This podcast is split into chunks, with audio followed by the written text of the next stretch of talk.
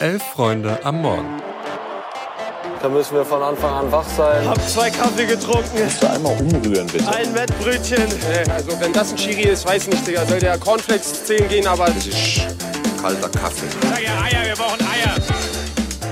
Es ist Freitag, der 22. September und ihr hört Elf Freunde am Morgen. Ich bin Felix und an meiner Seite ist heute Greta.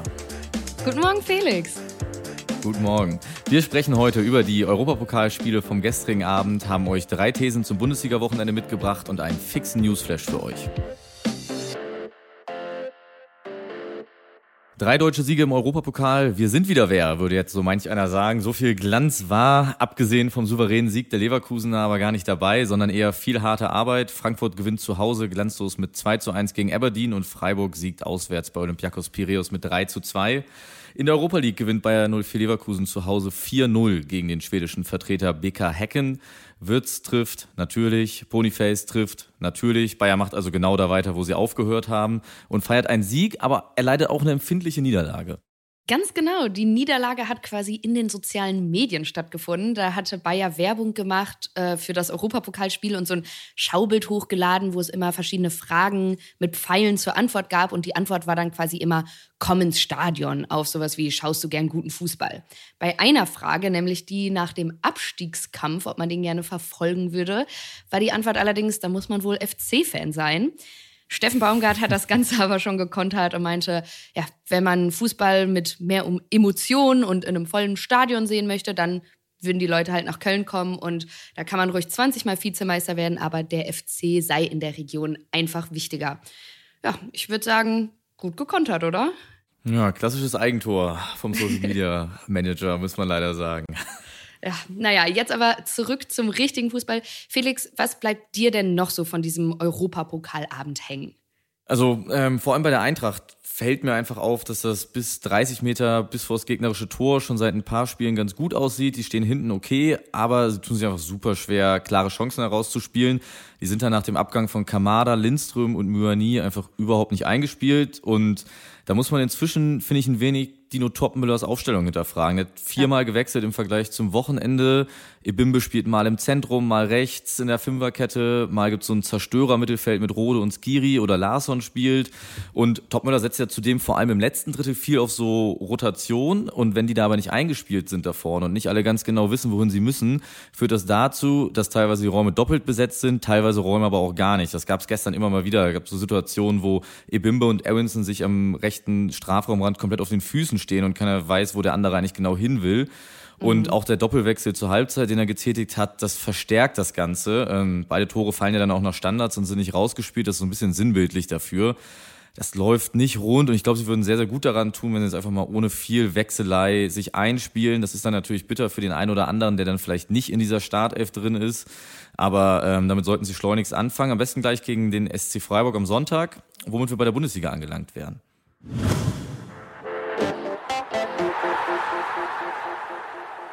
Ganz genau, du sagst es. Es ist Freitag, der Bundesligaspieltag steht vor der Tür und wir blicken für euch voraus. Am Freitag heute, da spielen Stuttgart gegen Darmstadt, morgen gastiert Bochum in München, am Sonntag spielen die beiden Europapokalvertreter Freiburg und Frankfurt direkt gegeneinander, hast du ja gerade schon gesagt. Wenn ich mir jetzt so die Paarung angucke, dann gibt es bei vielen Spielen einen klaren Favoriten. Beispiel, Bochum kann vielleicht die Bayern ärgern, aber ich glaube kaum, dass die da Punkte mitnehmen. Oder Leverkusen spielt gegen Heidenheim. Wenn ich jetzt aber mir das Spiel BVB Wolfsburg angucke, würde ich sagen, Dortmund ist vielleicht auf dem Papier irgendwie Favorit. Ich kann mir aber gut vorstellen, dass die sich da äh, schwer tun. Felix, siehst du das ähnlich oder gibt es deiner Meinung nach irgendwie ein anderes Spiel, was so richtig spannend werden könnte jetzt am Wochenende? Ich bin wirklich sehr gespannt, wie Union die erste Champions League Woche verkraftet hat. So Glanz und Glamour, Bellingham, Groß, der Kaugummi zermarternde Carlo Angelotti und jetzt kommt mit Hoffenheim so die pure bundesdeutsche Mittelmäßigkeit in die alte Försterei und die stehen sogar noch drei Punkte vor ihnen in der Tabelle. Also der Umschwung wird sicherlich nicht so leicht fallen, vor allem weil Hoffenheim inzwischen auch einfach eine brutale individuelle Qualität vorzuweisen hat. Die bringen da letzte Woche gegen den FC mit Berisha und Stach zwei Spieler aus so dem Dunstkreis der Nationalmannschaft und Marius Bülter, alle von der Bank. Und wer die Tore gegen den FC gesehen hat, der bekommt so langsam aber sicher das Gefühl, dass, ich dass sie sich gerade so ein bisschen in den Flow spielen. Also da glaube ich, das könnte sehr, sehr eng werden. Apropos FC, es gibt ja auch Teams, die aktuell ganz schön am Straucheln sind. Deswegen haben wir unseren Lieblingsjoker Nils Pedersen gefragt, was er denn von den Ein-Punkte-Teams der Liga hält, ob er sich um irgendeins Sorgen macht und wer jetzt am Wochenende vielleicht was reißen kann.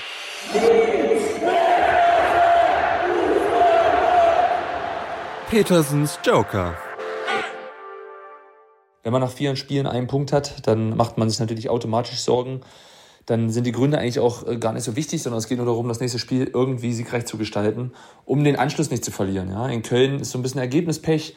Du bist in keinem Spiel klar unterlegen, äh, hast aber den Nachteil natürlich jetzt auch eine große Unruhe, mediale Begleitung, ein bisschen verwöhnt aus den vorigen Saisons, aber du hast natürlich mit Steffen Baumgart einen Trainer, der die Jungs nach vorne peitschen wird und dann wird man auch in Bremen oder anschließend gegen Stuttgart zu Hause auch gewinnen. Da bin ich mir ganz, ganz sicher, weil man dann sich auch für diese letzten Leistungen trotzdem belohnen wird. In Mainz ist was anderes, da ist man jetzt in Augsburg schon zu Punkten verdammt, ja, der Kader ist dann doch auch zu gut, um auf dem Abstiegsplatz zu stehen, äh, wobei das für mich auch nur eine Momentaufnahme ist, aber ganz schnell verlierst du halt den Anschluss und damit auch Selbstvertrauen und Spielglück, das war ja schon zuletzt der Fall. Und Darmstadt hat für mich den wenigsten Druck mit Heidenheim zusammen. Aber als Aufsteiger musst du es halt mal schaffen, zu Null zu spielen. Das haben sie bislang nicht geschafft. Heimstärke ja, eine Halbzeit gegen Gladbach gezeigt, aber am Ende steht nur ein Punkt.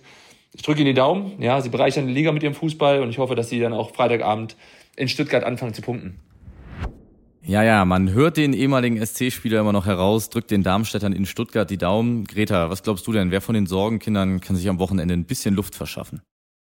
Ich könnte mir vorstellen, dass Köln vielleicht so ein bisschen aus dem Tief herauskommt. Das habe ich aber auch schon vor zwei Wochen gesagt. Ähm, die haben eigentlich gar nicht so schlecht gespielt. Die haben halt nur wahnsinniges Spielpech. Dann ist natürlich die Frage, Nils Petersen hat es ja gerade schon angedeutet, ab wann das dann so eine Eigendynamik entwickelt. Aber die spielen ja mhm. gegen Bremen, die jetzt auch noch nicht so super gut dastehen. Deswegen könnte ich mir durchaus vorstellen, dass wenn jetzt was drin ist, dann doch da.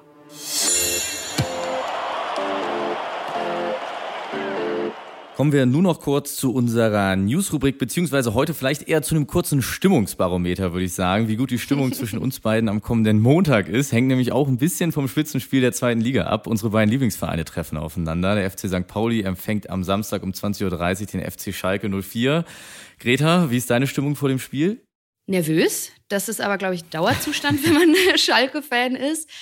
Ich würde sagen, ihr steht tabellarisch besser da und habt ja letztes Wochenende nicht wirklich kämpferisch, sondern total überlegen gewonnen.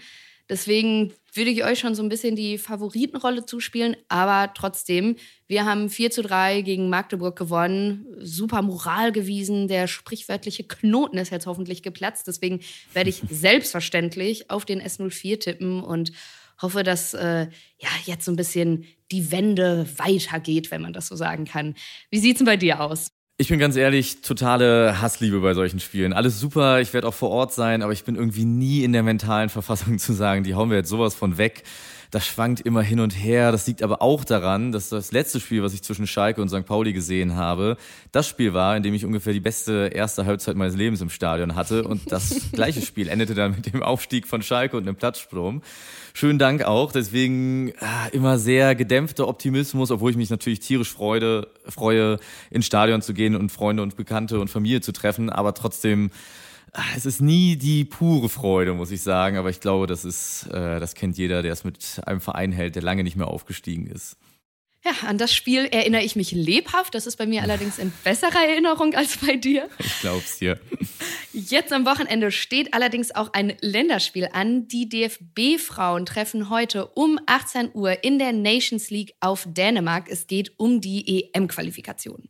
Ja, genau. Martina Voss-Tecklenburg ist ja noch erkrankt, deswegen vertritt sie Britta Karlsson an der Seitenlinie und ich bin sehr gespannt. Das ist ja das erste Spiel nach der WM, die jetzt im Nachhinein ja doch einfach als sehr, sehr unglücklich ähm, und nicht so sonderlich gut gelaufen für die deutschen Frauen äh, bewertet werden muss. Deswegen äh, bin ich mal gespannt, ob es jetzt auch mit frischem Wind an der Seitenlinie, wenn auch aus nicht so guten Gründen, ähm, da der erste Sieg gelingen kann.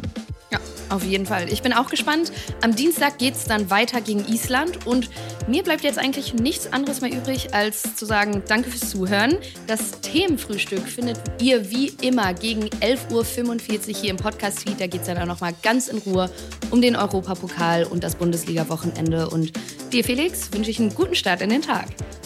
Euch auch. Tschüss.